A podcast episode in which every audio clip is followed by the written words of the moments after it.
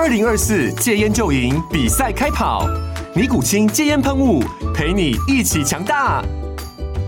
戒烟不容易，单靠意志力戒烟的人，时常无法克服戒断症状而失败。尼古清戒烟喷雾将是你的神队友，简单一喷，药品急速释放，立即缓解七大戒断症状，不限场合提高戒烟成功率。除了尼古清神队友，你还可以寻求专业医疗人员协助，一起迈向戒烟成功之路。尼古清戒烟喷雾，用科学方法戒烟，请咨询全台各大药局及戒烟门诊。本广告由尼古清戒烟喷雾、卫部药书字第零二七八三五号提供。嘉安嘉护股份有限公司，台北市中山区民生东路三段二号十楼，北市卫药广字第一一三零三零一九零号。尼古清戒烟喷雾，相伴每个新开始。九八新闻台 FM 九八点一财经一路发，我是阮木花。我们今天主题是什么呢？就是说，先前讲说，到底你要信这个联总会主席鲍尔，还是信市场？哈，还是呢，谁都不信，我就信自己。你信谁？好，那事实上，我觉得你要信鲍尔，要信市场，哈。其实基本上都无关紧要，最重要你要会看懂指标哦。那我觉得哪一个指标呢？其实，呃，它会比鲍尔或者是市场哈更明确的告诉你未来的这个股债市的方向哈，就是美国十年期国债值率了哈。所以我今天要跟各位来谈的是这件事情。那为什么讲说所谓信鲍尔或者信市场哈？是因为这个礼拜联联准会会议，鲍尔还是信誓旦旦跟大家讲说，市场九月不见得不会升哦，他说还是有可能升哦，但是呢，就是要看哈。整个数据的状况，如果说数字数据支持联总会继续升息，他当然他就讲说毅然决然还会升息哈。但市场上看法不是这样哈，因为现在目前这个呃利率期货显示哈，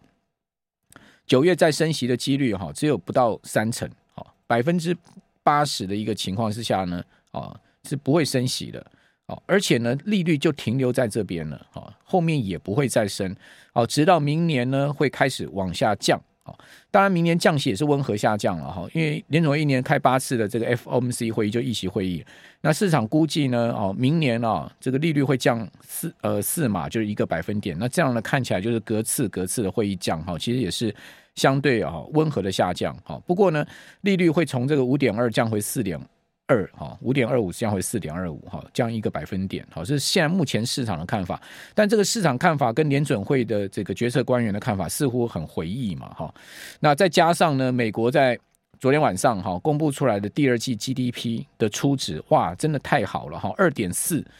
根本没有经济衰退的影子嘛。好，今年第一季的 GDP 是二，好，第二季呢是二点四，那你下半年要衰退？哦，下半年如果说全年经济要衰退的话，你下半年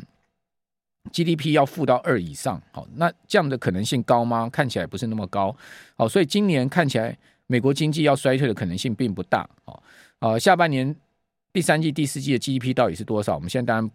无法估计哈，那但看起来要掉到这个负值的可能性也不高，更何况黄润全年要掉到负增长，哈。所以在这样状况之下呢，哎，似乎啊，这个也不见得通膨就真的能持续的如华尔街这些投行所预估的哈，呃，到年底会下降到这个三点五到四趴的区间哈。所谓三点五到四趴是核心 CPI 哈，核心 CPI 现在目前最高是四点八，哦，现在目前是四点八，哦，呃，公布出来最新的数据是四点八，六月的数据，好，那。华尔街投行认为说呢，到年底会下降到三点五到四，哇，那这个是会持续哈，今年下半年逐月下降才会达到这样的位阶，对不对？好，那这个是核心。那如果说核心 CPI 降到三点五到四的话，那 CPI 又降得更低了嘛？好，那这样的一个状况之下呢，联准会当然没有必要升息，而且呢，华尔街投行预估从今年第三季开始哈，美国的非农业就业数据啊就会出现问题。好，新增就业人数可能会掉到只有十万人。好，甚至呢，已经有华尔街投行已经 report 出来说，明年的第一季呢，非新增非农业就业数据，non-farm payroll 出来的时候，你可能会看到哈，就业人数在减少。也就是说，美国的就业市场会松动，因此而支持了他们认为说，联准会升息到五点二五，就是最高点的一个看法。好，就是经济后面会相对疲弱，就业市场会相对的松动。那另外呢，这个通膨会相对的。这个明显的滑落哈，那在这样状况下，当然就没有必要升息了，对不对？好，这个是市场的看法。那鲍尔似乎看到的东西不是这样，或者说你应该讲说鲍尔嘴巴讲的东西不是这样，他心里面也许不是这么想，但是就跟呃 ECB 最新的这个利率宣宣告一样嘛，他既鹰又又鸽嘛，他他鹰就是说他告诉你说，现在目前欧洲央行欧洲央行预估欧元区的通膨哈还会维持在高档很长一段时间，这是相对鹰嘛，但他又把这个措辞里面哈所谓限制性利率的水平改成在。这个一段时间内，哈，就是多加了几个字字眼，这样子又被市场解读为鸽派，对不对？所以保持了所谓货币政策的灵活的这个空间，我想这个是央行最高艺艺术了哈。再加上呢，马上哈，中央银行九月也要召开最新一季度的议息会议，那央行在还没开会之前，现在已经有开始放话，说不排除升息啊。哎，奇怪了，这个。离九月的会议还有个把个月的时间呢，哈，为什么现在就要对外放话哈，说不排除央行要升息这样的一个说法？我想这些都是哈给市场一些利率指引啊，好，基本上这些说法会透过央行官员哈传到媒体耳耳朵里面哈，绝非是偶然呐，哦，因为我也跑过新闻，我当过新闻记者非常多年的时间，跑过呃。不少的政府部会、财经单位，哈，其实我们都知道，在政府部会、财经单位，新闻运作有一套它的潜规则就对了，哦，那记者能得到一些哦相对比较哈这个这个呃特殊的消息，绝非偶然，好，绝不是说呢，呃，这个记者就什么呃，就路边听到或者怎么样，就是自己凭空猜想出来，绝对是有透过放话的透过特定管道放话给记者去写的，那这个就某种情况就是他们必须要去传达某些讯息给这个社会大众知晓，哈，是这样的状况。好，那回到了就是说，我们刚刚讲，不管现在鲍尔说什么，好，或者说呢，市场相信什么，好，市场看到什么，我觉得呢，都不如我们来看一下哈，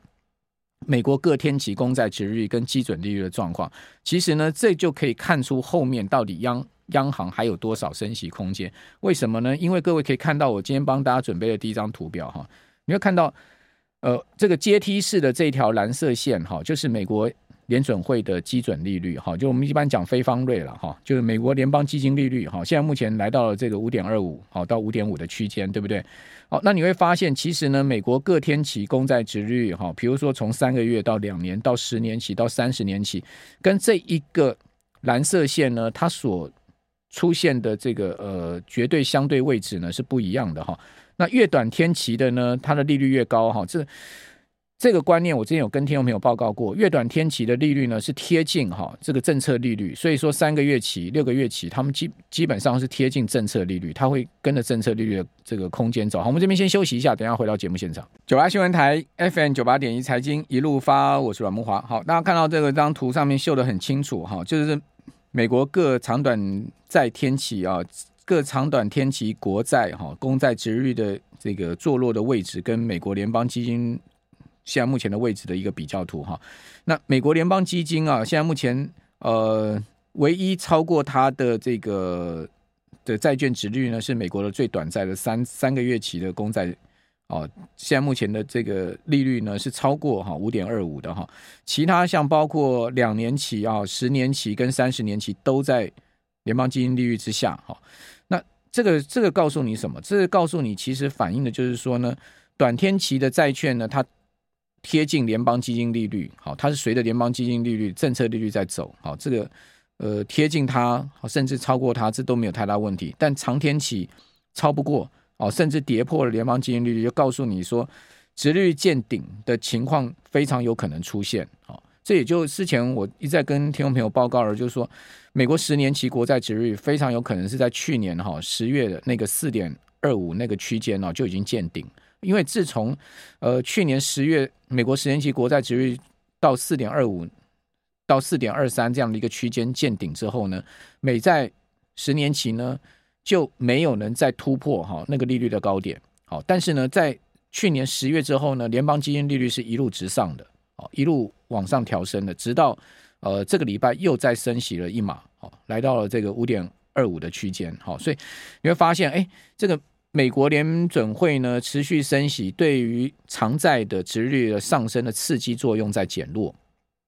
不像哈先前呢，哦，那连续四次三码升息哈，让这个。美元指数大升，然后包括这个美债殖率大大往上大奔哈，后面呢就再怎么升，基本上呢美债殖率跟美元指数都没有办法再创高了。你就会发现，哎，同样有这样的味道，因为去年十月美债殖率见到一一四的高点之后，也没有能再创高了，之后呢就一路的下滑，哦，那美债。美呃美元指数一一四一路下滑到这个上周破一百点嘛哈，那美债十年期的国债殖率呢，从四点二五呢一路跌跌跌跌到了这个呃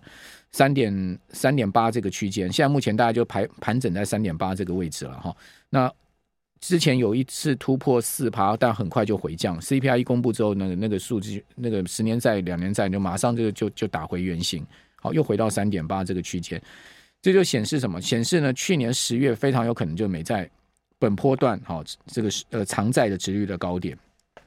好，那所以你从这张图你可以看到这样状况哈。好，那另外我们就说这个十年，我们再把这张图简化一点哦，我们就看更仔细一点，就是这两条线而已哈。我们从二零一四年看到哈，二零二三年今年哈，我们只看了哈那个美国十年期公债殖率跟基准利率的一个比较情况。基准利率啊，我们刚刚讲就是那个。美国联邦基金利率就是这条红色线，好，然后呢，美国十年期国债殖率呢就是这条蓝色线，好，各位可以看到我这边画起来这地方呢，就去年十月哈，美债十年期啊创下四点二五啊那个高点哈，之后呢，它就跌破了联邦基金利率，之后它就没有能再升过联邦基金，你可以看到联邦基金后面还升了这么大一段哈，但它就在一个区间内盘整了，哦，这就我刚刚所讲，所以你看这张图你就。很清楚，那为什么要给对照这张图呢？最主要是看上一次的状况。上一次我不是有跟各位报告吗？好，那个美国的利率哈，呃，来到了，呃，我们来如果讲说这个，呃，二零一五年哈年底哈，那个伯南克启动了再一次的升息循环哈，你可以看到那一次的升息循环，呃。一路拉拉拉拉到二零一九年，那时候后来是叫叶伦了，哈，所以说在那一次的升息循环里面呢，联准会主席是换人的哈，这个先前是伯伯伯南克，后来是叶伦。啊，讲伯南克在那一次本来他讲说 Q E tap taper 啊，QE tapering，QE taper 哈，就是说要缩减 QE，那时候本来是预计二零一五年年初的时候就要这个要升息了，后来是拖到二零一五年年底。好，开始升息，你会看到，其实，在那一次升息，二零一九年哈，耶伦开始预防性降息之前哈，其实美国十年期国债殖率就已经先见高，而且呢，也一样的状况跌穿了哈，美国联邦基金利率之后呢，它就没有能再回升到美国联邦基金利率之上，所以这一次的状况也非常的相像。好，那这就是告诉我们，就是说呢。美债殖率会先期联邦基金率的高点而先见高，好，这是一个结论。好，我再讲一次，美美债十年期的殖率呢会先见先见高点，好，先期呢预告说联邦基金利率的高点，好，所以为什么我刚刚讲说，不管鲍瑞讲什么，或者说市场现在目前相信什么，其实你看美债十年期国债殖率就很清楚了。假设说呢，它没有办法再突破去年十月的四点二五、四点三、四点。四点二三、四点二五那个区间的话，就代表什么？代表后面再升也很有限的了。哦，尽管有可能九月再升，大概应该也是最后一次了，应该是这样的一个状况了哈。那另外，我们再对照一下美元指数，你可以看到美元指数哈，它同样的高点哈，差不多呢也都会领先哦。那个美国联邦基金利率，尤其是二零零四年那一次就非常明显。其实它从两千年开始哈，走一个大空头哈，走到那个零四年。哦，零五年的时候呢，它出现了一波反弹。那波反弹是因为啊，美国联准会哈，零四年启动升息循环，一直升到二零零六年嘛。这是我之前有跟各位讲，那个后来引发了次贷的一个呃这个风暴。哈，那在这段时间，美国联准会一个拉高利率的过程，到五点二五的这个过程呢，其实美债呃美国美元指数曾经有一波的这个反弹，但是呢，它终究没有办法弹回一百二十点。哈，那个。两两千年当时的一个高点，也就是说呢，一百二十点就是上一波美元指数的高位之后呢，进行了这个空头的走势。从二零零一年开始，美元指数就一路的下压，压到最低点的时候呢，曾经跌到过七十多点的两千零八年。所以这段空头走得非常长了。哦，这也是我之前有跟各位报告的，就是一旦美元启动空头熊市走势的话，它会是一个非常长的时间，它绝对不会是一个。呃，所谓一个月、两个月，或者是说半年、一年的时间，它都是经年累月哦，二零一一年到二零零八年，几乎七八年的一个空头时间，还有如果加上打底的时间就更长了。